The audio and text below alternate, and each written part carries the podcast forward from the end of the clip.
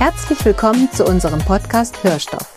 Wir sind Hamburger Buchhändlerinnen und Buchhändler aus Leidenschaft und lieben besonders die Vielfalt der Literatur. Lasst euch inspirieren und von unserer Liebe zu Büchern anstecken. Viel Spaß! Hallo und herzlich willkommen zu einer neuen Folge Hörstoff. Gleich zu Beginn haben wir eine Neuigkeit bekannt zu geben. Wir haben uns verkleinert und einige unserer MitstreiterInnen verloren. Aktuell besteht die Hörstoffredaktion aus Buchhändlerinnen des Büchereck Niendorf und der Schweizer Fachinformationen. Am 8. Februar hatten wir bei den Schweizer Fachinformationen einen ziemlich gemütlichen Abend. Claudia und ich, Anja, haben Bücher vorgestellt. Für alle, die nicht dabei sein konnten, haben wir die Veranstaltung aufgezeichnet und wünschen euch jetzt viel Spaß beim Hören und Entdecken. Los geht's!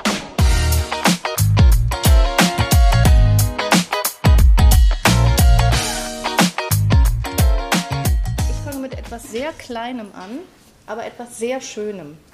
Das habe ich von meiner Lieblingsfreundin Anja zu Weihnachten geschenkt bekommen und ich möchte es Ihnen auch nicht vorenthalten. Ein Jahr voller guter Nachrichten von Martin Smatana bei Padloch erschienen. Und es ist tatsächlich genau das, was draufsteht. Das sind lauter kleine, gute Nachrichten, die er zusammensammelt und die man sich hinlegen kann. Und wenn man mal betrübt ist, blättert man einfach und schlägt zum Beispiel die gute Nachricht Nummer 31 auf. Mitarbeitende im italienischen Gesundheitswesen ließen Bilder ihrer lächelnden Gesichter auf ihre Schutzanzüge drucken, um den sterilen Raum des Krankenhauses menschlicher zu gestalten und den Patienten zu zeigen, dass sie nicht alleine waren. Und was ganz süß ist, der hat aus Textil die Illustrationen gestaltet. Das ist so zauberhaft gemacht. Wir haben das hier auch liegen. Das müssen wir tatsächlich gleich nachher einmal in die Hand nehmen und einmal durchgucken. Es ist so liebevoll gestaltet und dann so zauberhaft abfotografiert. Es ist jetzt natürlich keine große Literatur, aber das ist so ein kleiner Herzwärmi, wenn es mal noch sehr dunkel und trüb ist. Und was ich nämlich auch sehr schön fand, die gute Nachricht 35. Während des Lockdowns verschickte die kanadische Post an alle Haushalte des Landes Postkarten mit Botschaften der Dankbarkeit und Solidarität. Die Menschen konnten ihre eigenen Worte hinzufügen und die Karten kostenlos an ihre Angehörigen weiterleiten und so während der Pandemie in Kontakt bleiben. Dass man nicht eine schöne Nachricht ist. Ganz zauberhaft. Ich weiß leider keinen Preis, weil es natürlich abgeklebt ist, weil es ja ein Geschenk war. Aber äh, genau, es steht auf Ihren Zetteln. Und dann habe ich ein Kinderbuch ich lese wahnsinnig gern Kinderbücher, schon immer. Und auch schon als ich noch keine Kinder hatte und selbst jetzt noch, obwohl meine Kinder schon lange aus dem Alter raus sind. Das Buch heißt Grimwald, ist bei Insel erschienen und ist darauf ausgelegt, ein Band 1 von etwas zu sein. Es geht um Ted und Nancy, das sind diese beiden Füchse, das sind Geschwister, die leben in der Stadt, werden von einer schrecklichen Katze verfolgt und müssen deswegen fliehen, nämlich in den Grimwald. Dort finden sie ganz viel Freunde und leben ein relativ gutes Leben, bis ihnen die Katze auf die Schliche kommt und sie müssen versuchen, ihr Fell zu retten. Das ist so grob die Geschichte. Das ist aber insgesamt so witzig gemacht. Es hat alles, was ein Erstleser braucht. Große Schrift, großer Zeilenabstand.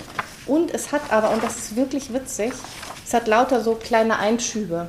Also, dass die Kinder nicht so in eins so viel Text haben, sondern immer wieder so Entspannungsseiten haben.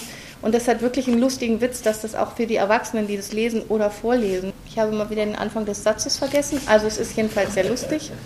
Es wird durch die Geschichte geleitet von Eric Dynamite. Der ist diese kleine Assel und eigentlich ist er aber Busfahrer. Und da äh, erschließt sich so ein bisschen der lustige Quatsch dieser Geschichte. Es sind überall total witzige, schnelle lustige Illustrationen und zum Beispiel, was ich wirklich lustig fand, es gibt das sogenannte Baumboink. Das machen die Eichhörnchen im Grimmwald und wenn sie Baumboink sich auf der Zunge zergehen lassen, dann haben sie eine Ahnung, was da passiert. Die springen äh, durch den Wald und landen aber nicht immer schön und baumboinken halt gegen die Stämme. Und wie das ganz genau funktioniert und warum, da gibt es eine köstliche Einführung von Eric Dynamite, dem äh, Busfahr der busfahrenden Assel wirklich ein großer Spaß. Ich lasse es gerade auch mal von einem entsprechend alten Kind Probe lesen, weil manchmal ist ja so, dass man denkt, oh nein, das ist total lustig und total witzig und die Kinder finden es dann voll blöd. Aber das ist so albern, ich glaube, das finden tatsächlich auch Kinder schön. Okay, ich habe auch ein Kinderbuch. Im Anschluss Das Mädchen, das mit Bäumen sprach, kürzlich erschien im Magellan Verlag. Und wer schon hin und wieder mal Kinderbücher in der Hand hatte, weiß, dass Magellan ganz schöne Sachen macht sehr großen Wert auch auf ökologische Aspekte legt, also auf besonderes Papier druckt, darauf achtet, dass die Farben umweltfreundlich sind und äh, das Produktionsverfahren. Die Bücher werden alle in Deutschland hergestellt, um möglichst kurze Lieferwege zu haben und so weiter.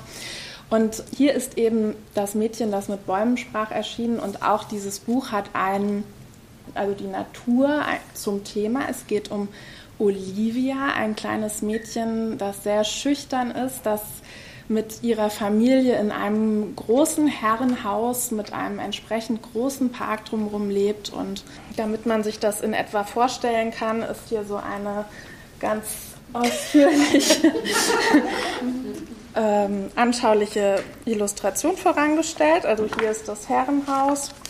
Und ähm, hier vorne kann man auch Olivia sehen. Und Olivia, da sie so schüchtern ist, hat mit Menschen nicht so viel am Hut. Also sie hat aber eine ganz gute Freundin, die alte Eiche, mit der bringt, verbringt sie sehr viel Zeit, also auf ihr oder unter ihr und liegt in den, im Baum und liest und fühlt sich mit diesem alten Baum sehr verbunden.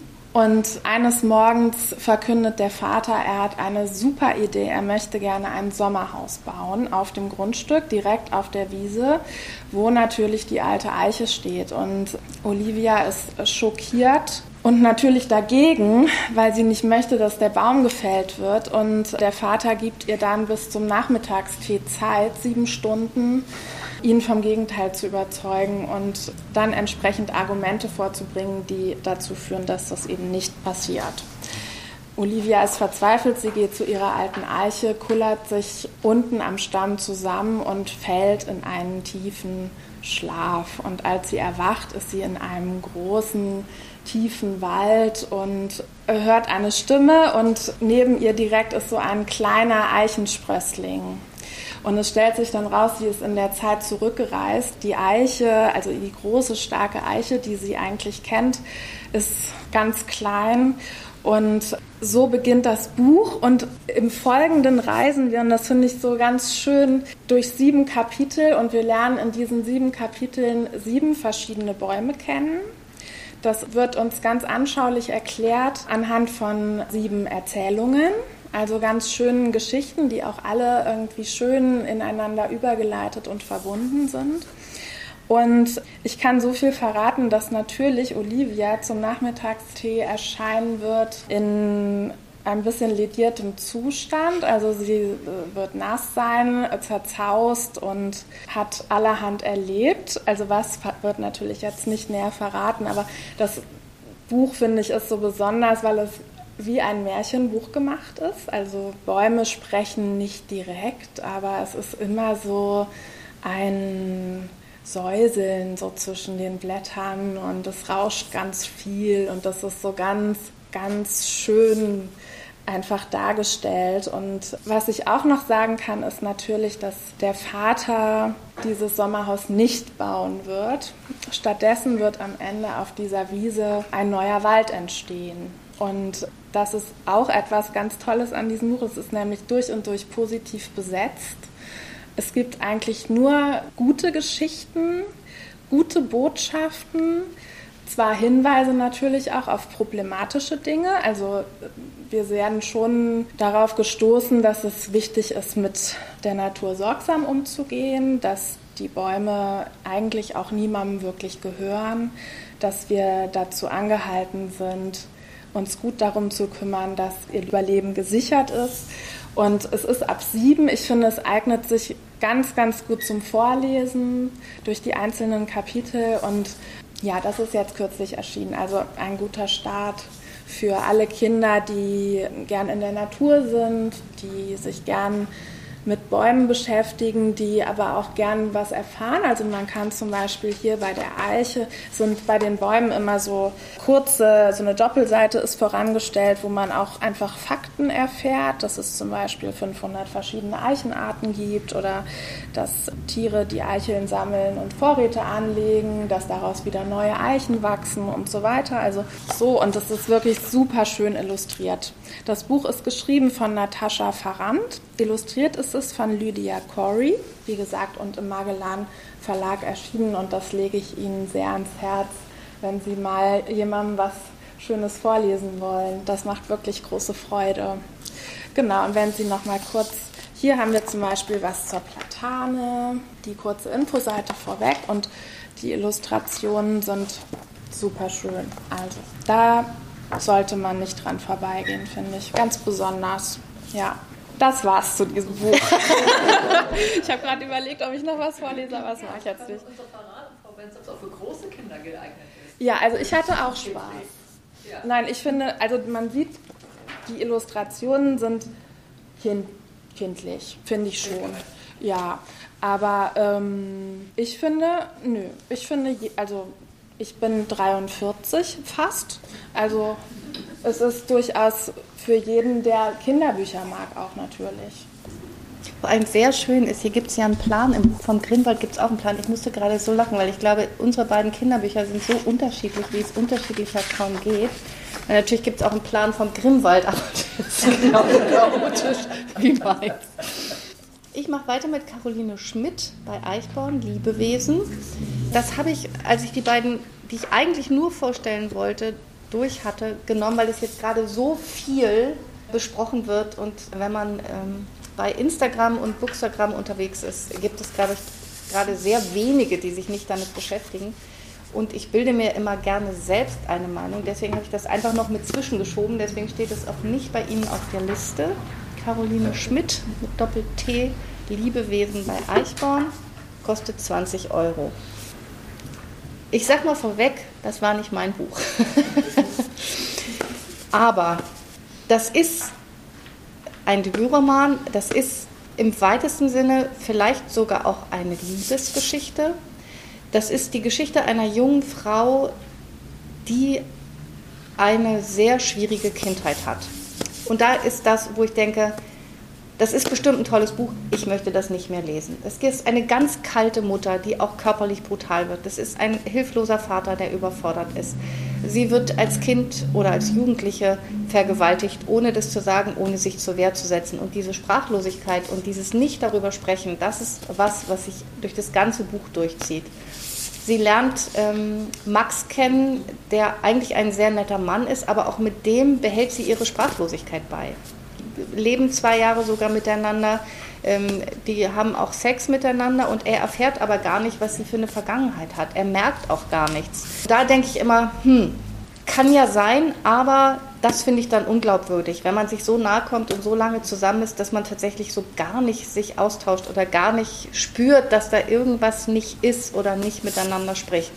Nichtsdestotrotz, wenn man da ein bisschen drüber hinweg sieht, ist das sprachlich sehr gut. Es ist eine sehr schöne, klare Sprache.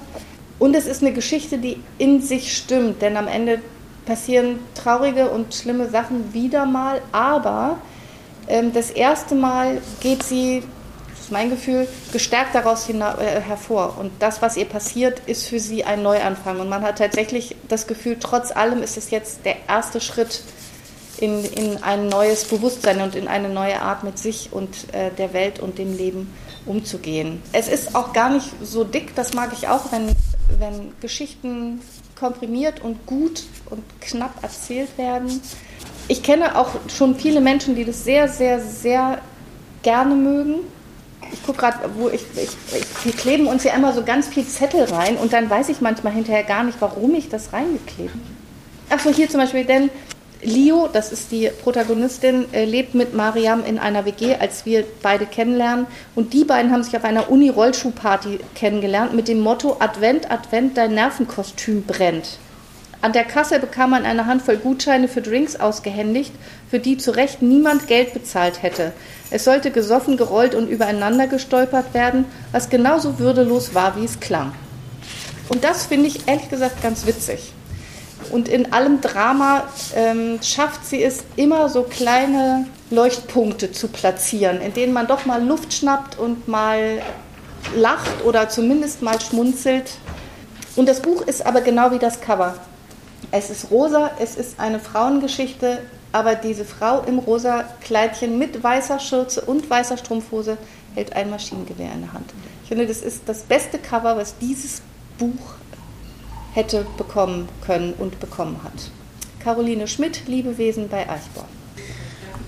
Ja. Warum ist das Buch so im Instagram oder was Sie gesagt haben? Es gibt sehr, sehr viele, die finden das ganz toll. Die finden, wie ich, die Sprache gut, aber die sind auch von der gesamten, also von Leo, von der, von der Protagonistin angesprochen, die sind von der Art des Erzählens angesprochen, die sind von der Geschichte angesprochen.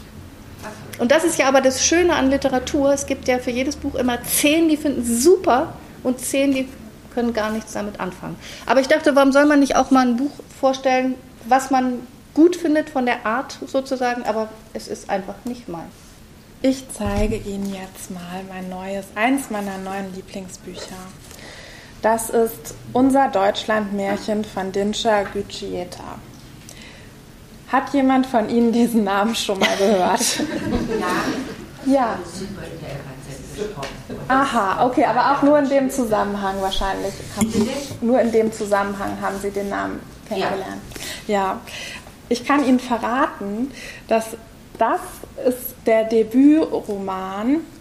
Ich sage mal Roman, also warum es vielleicht man sich darüber auch streiten kann, das erzähle ich Ihnen gleich. Aber also es ist äh, das Romandebüt. Anderen, besonders aus der Lyrikszene, ist er bekannt als Dichter.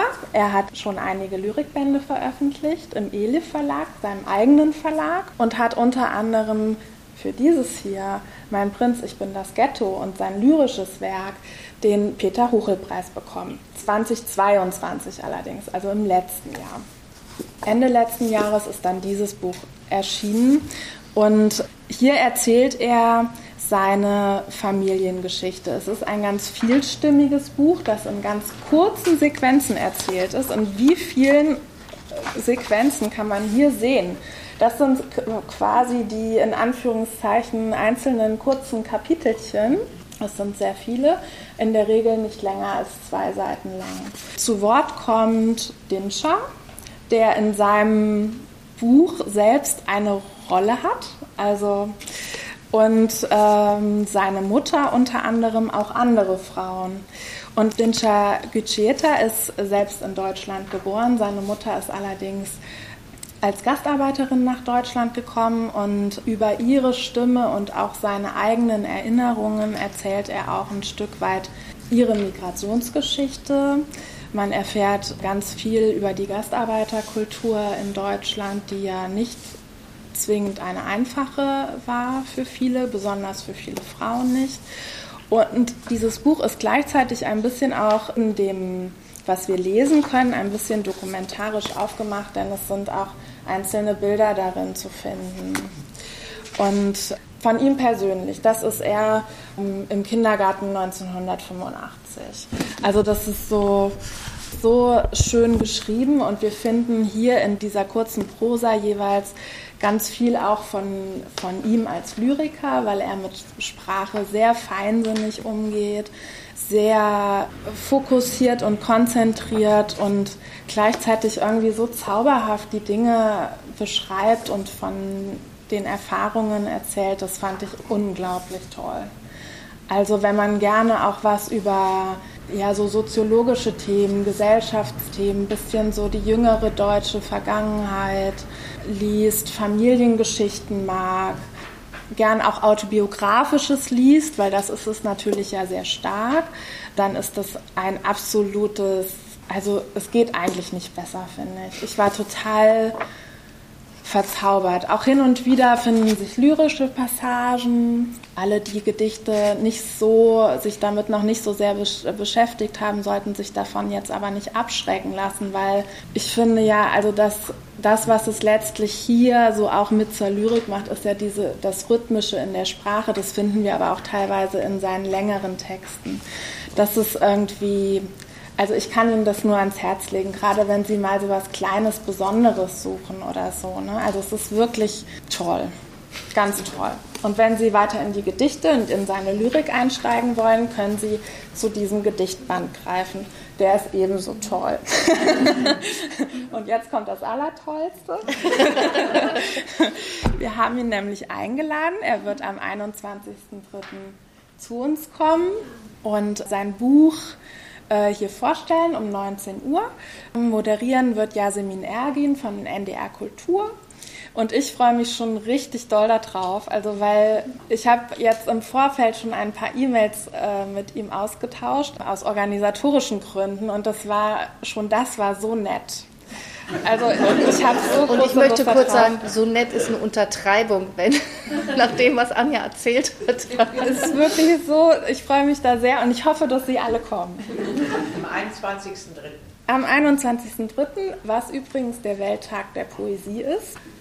Genau, wird er, wird er bei uns sein und ähm, da können Sie ihn auch alles fragen was sich bis dahin ergibt. Also ich glaube, wir werden ganz viel in diesem Gespräch, und es ist auch toll, dass der Abend moderiert wird, finde ich, weil er ganz viel zu sagen hat. Das kann man hier in diesem Buch auch feststellen. Und das wird sicher ein ganz, ganz toller Abend. Okay. Puh. Da muss ich jetzt erstmal mithalten. Zum Glück mag ich das nächste Buch, also ich lese mich jetzt langsam warm. Solveig Balle äh, bei Mattes und Seitz erschienen. Mattes und Seitz, ich bin eine große Freundin der Mattes und Seitz Romane. Aus dem Dänischen übersetzt von Peter Urban Halle über die Berechnung des Rauminhalts 1. Dieses Cover, diese, diese Wiederholung der Wiederholung der Wiederholung ist wieder ein super passendes Cover. Denn die Protagonistin erlebt den 18. November wieder und wieder und wieder. Und wer jetzt denkt, ach, kenne ich schon von Groundhog Day, äh, gibt dieses Motiv ja immer mal, der nehme besonders dieses Buch und lese es, denn hier ist es ganz besonders dezidiert und gut erzählt und mit ganz viel Gedanken drumherum erzählt. Die Protagonistin und ihr Mann sind Antiquare und sie reist nach Südfrankreich zu einer Messe und wacht am nächsten Morgen in ihrem Hotelzimmer auf und wird gewahr, dass es schon wieder der 18. November ist. Und da denkt man noch, hm, okay. Sie erlebt den dann immer wieder. Irgendwann fängt sie an, Tagebuch zu schreiben. Irgendwann reist sie zurück zu ihrem Mann und erwacht mit dem immer wieder. Und das Besondere ist, für ihn ist es immer wieder der erste 18. November.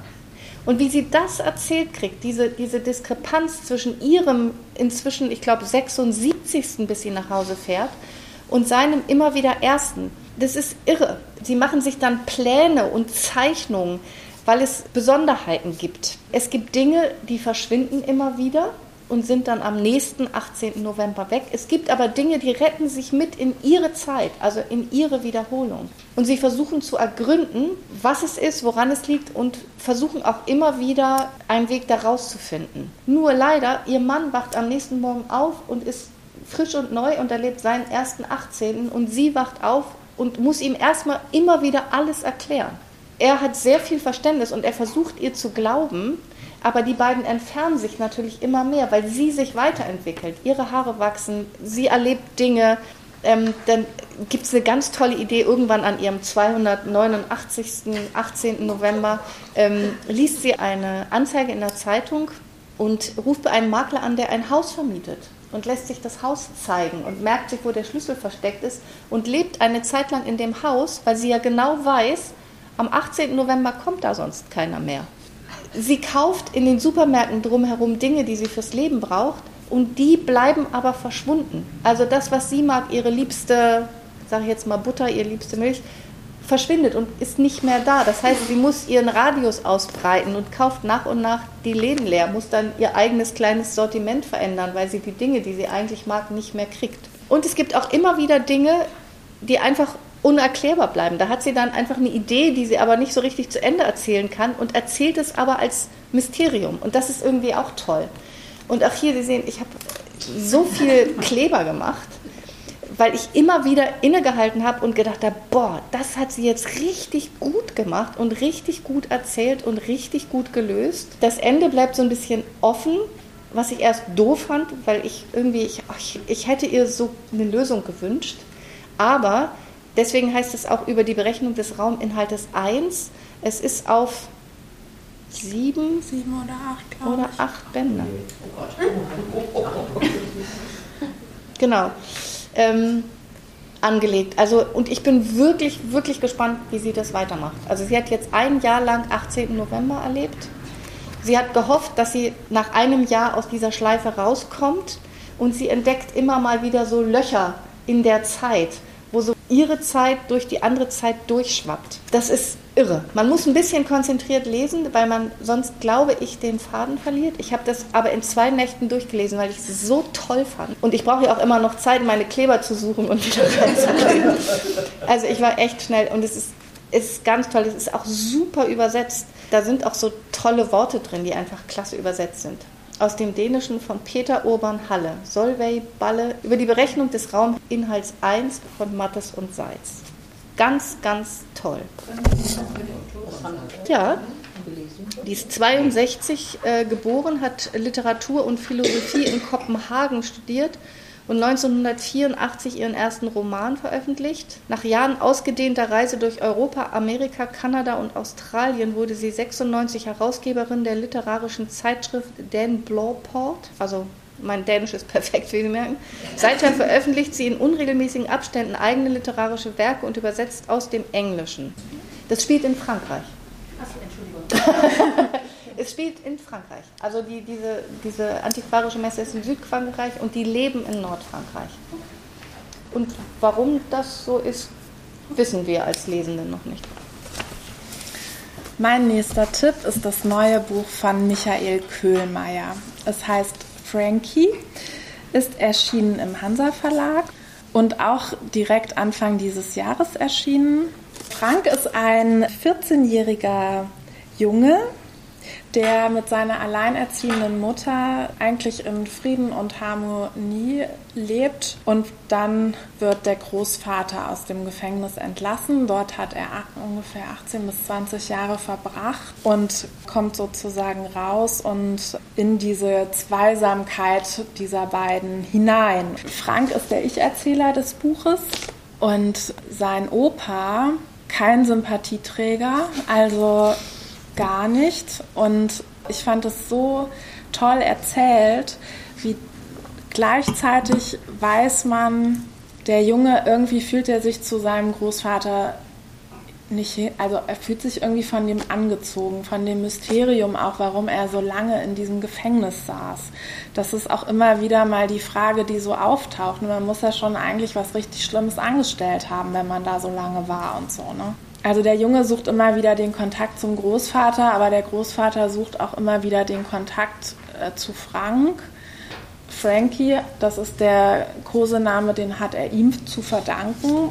Zunächst mal war er davon auch nicht besonders angetan, das war dem Opa aber auch egal. Und ja, und ich war eigentlich ganz, also zuerst, ich mochte den Opa nicht, also ich mag ihn eigentlich bis heute nicht, aber eigentlich fand ich auch schön erzählt, wie der ältere Mann, der so lange irgendwie nicht mehr sozusagen in unserer Welt war, dann auch so, also nicht orientierungslos, aber ein bisschen hilflos damit ist, äh, hier wieder anzukommen und Fuß zu fassen und wie er dann mit seinem Enkel ein Handy kauft und das irgendwie hat mich das dann schon auch gerührt. Was mich gar nicht gerührt hat, war, dass der sich einfach ziemlich äh, übergriffig in diese kleine Familie reinmischt, sich da irgendwie niederlässt, ungefragt und uneingeladen immer wieder auftaucht. Also es gibt so eine Szene, da habe ich gedacht, ich glaube, mir wäre das Herz stehen geblieben. Da ist der Junge in seinem Zimmer und er lebt mit seiner Mutter in so einer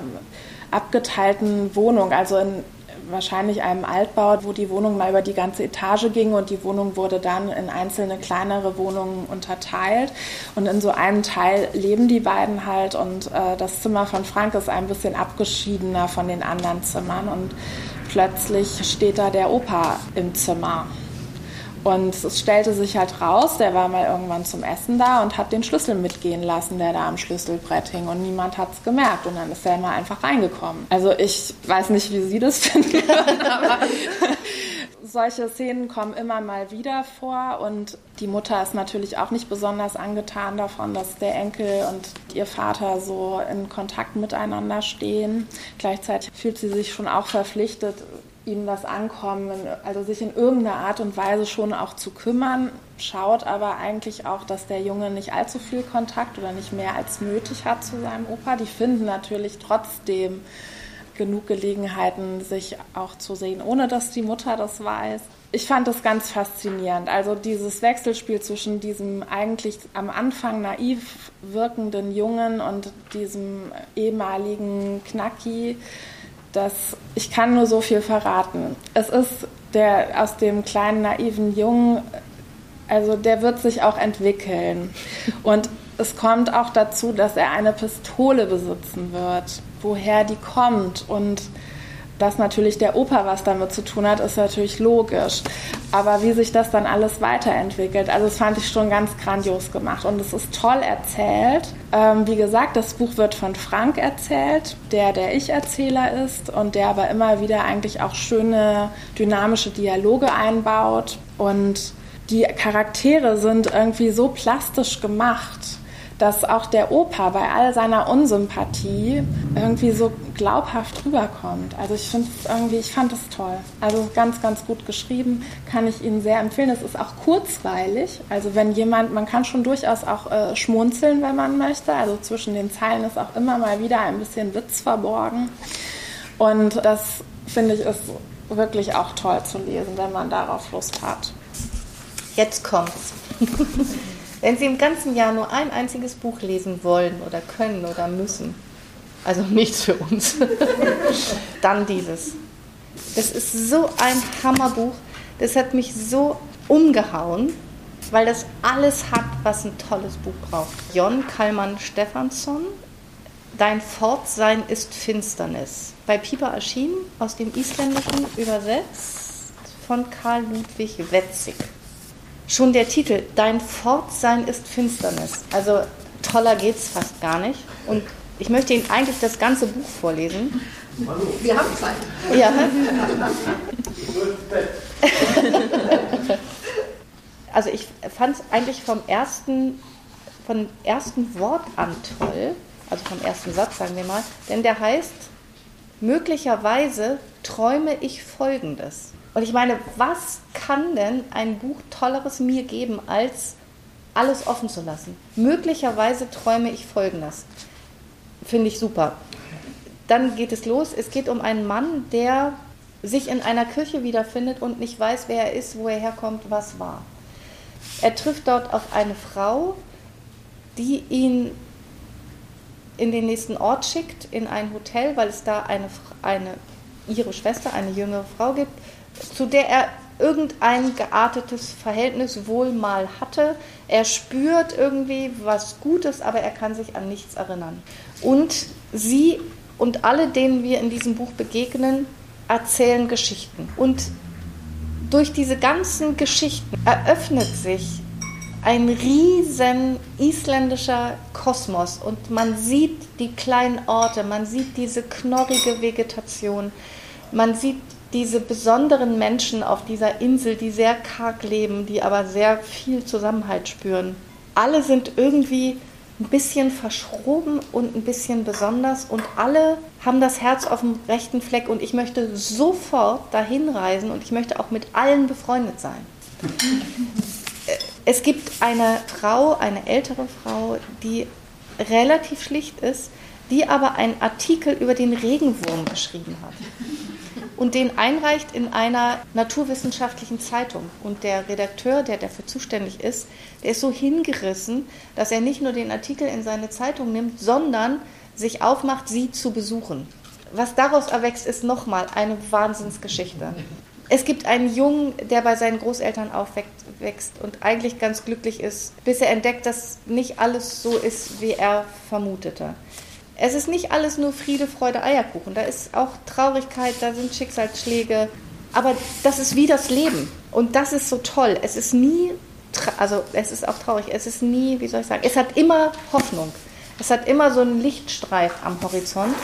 Und es hat auch unglaublich viel Witz, unter anderem in den Kapitelüberschriften, die zum Beispiel heißen, Pferde mögen es, neue Orte zu sehen, hochachtungsvoll und stets bereit.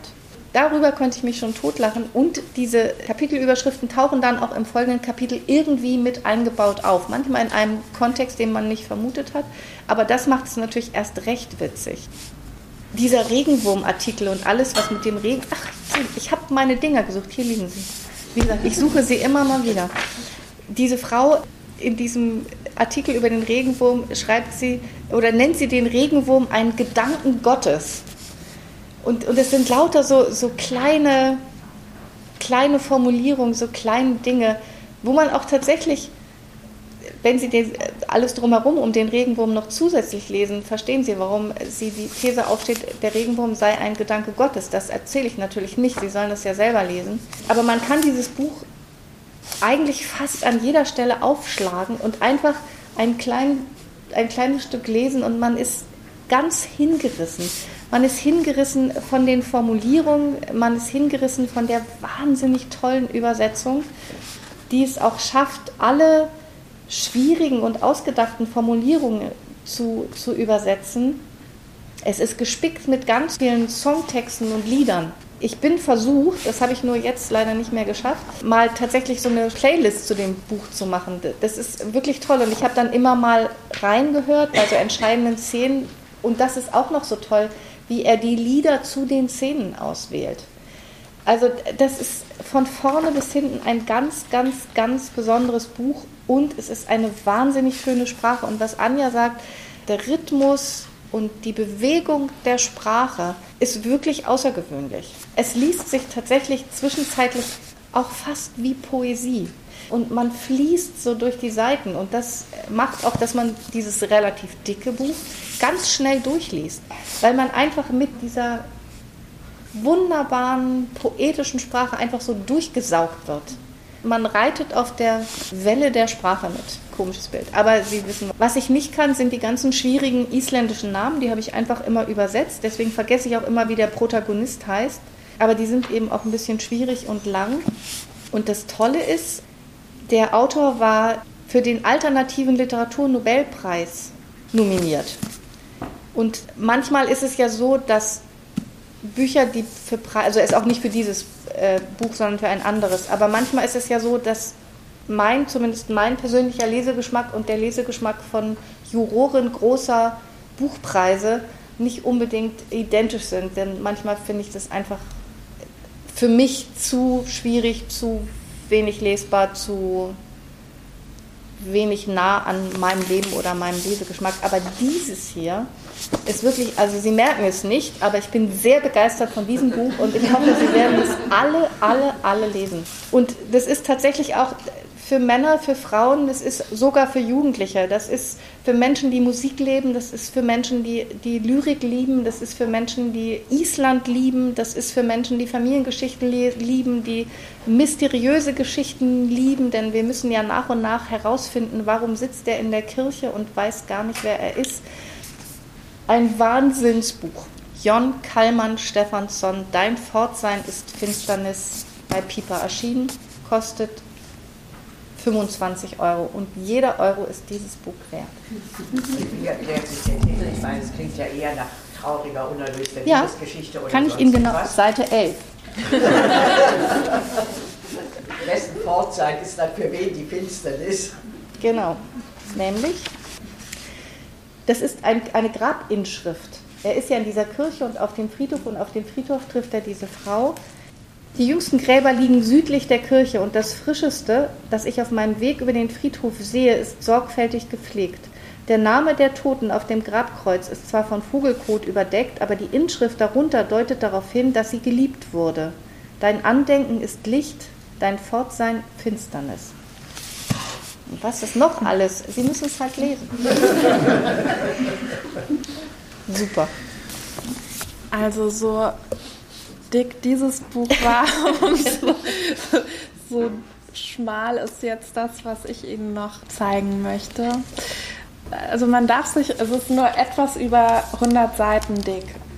120 oder so. Aber es hat kein Wort zu viel und kein Wort zu wenig. Es ist von Jessica Au geschrieben. Kalt genug für Schnee heißt es. Erschienen ist es im Surkamp Verlag. Es geht um eine Tochter, die eine Reise plant für sich und ihre Mutter nach Japan. Die Mutter lebt in Hongkong, die Tochter lebt in Australien. Entsprechend weit entfernt und schwierig ist der Kontakt. Also man hört dann raus, okay, sie möchte diese Reise machen. Sie hat das Gefühl, es ist an der Zeit, ihrer, ihrer, mit ihrer Mutter das gemeinsam zu erleben, vielleicht auch um sich wieder so ein bisschen anzunähern über die gemeinsame Reiseerfahrung und so weiter. Also sie plant es akribisch. Sie sucht Galerien aus, Museen, die sie zusammen besuchen. Sie werden auch, also sie machen die Reise zusammen. Sie werden auch in Japan mehrere Städte gemeinsam besuchen. Und dieses Buch besticht irgendwie so sehr durch diese ruhige und genaue Darstellung dessen, was man sieht. Also ich war ganz beeindruckt davon, wie, also da werden so, so Kleinigkeiten wie schöne Porzellanschalen und deren Glasur oder die Natur. Ähm, sie, sie reisen im Oktober nach Japan. Dort gibt es äh, scheinbar gerade zu dieser Jahreszeit viele Taifune. Also es regnet sehr viel. Also auch diese, diese Wettererscheinungen und die Kunstwerke, die sie in den Galerien und Museen sehen und wie das beschrieben ist, ist so schön gemacht, wirklich.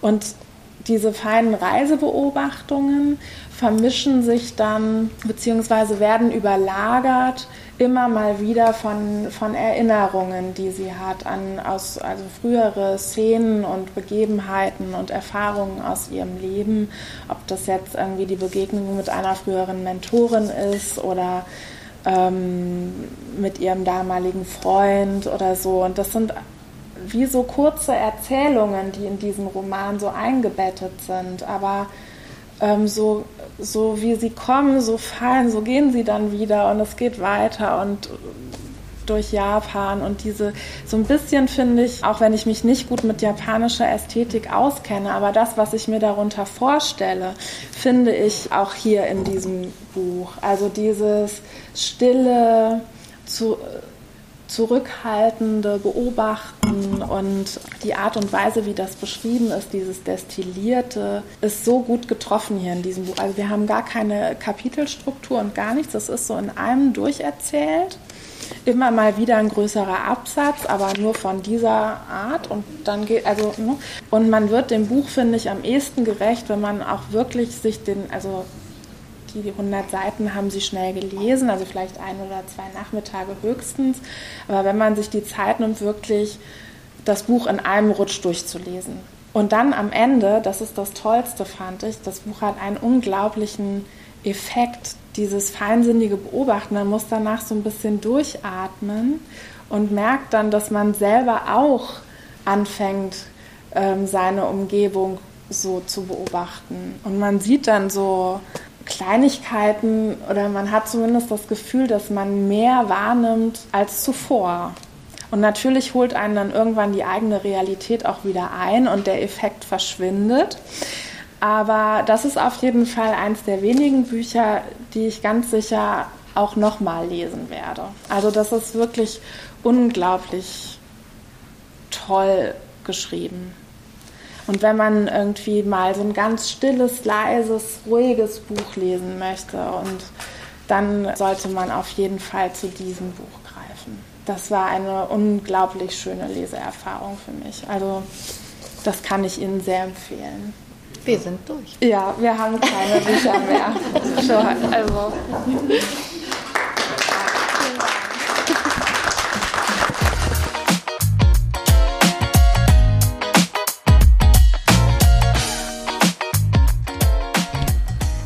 Wir hoffen, die erste Folge vom neuen Hörstoff hat euch gut gefallen. Im März hört ihr dann eine Folge vom Büchereck Niendorf und ihr könnt uns auch bei Instagram folgen unter Hörstoff.